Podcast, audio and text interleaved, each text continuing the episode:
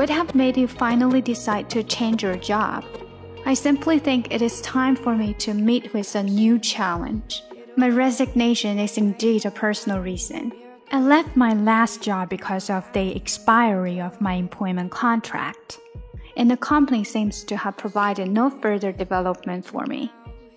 今天又是 Friday 啊，时间过得真快，那又是我们的职场了。今天我们职场要说的几句话呢，就是你为什么要离职，以及离职的一些原因。更详细的讲解，请点击我的名字查看听力阅读专项提升。关注公众号 ES Post，每天接收跟读推送。Well, it's a probably not my place, but I'm gonna say it anyway. Cause you look like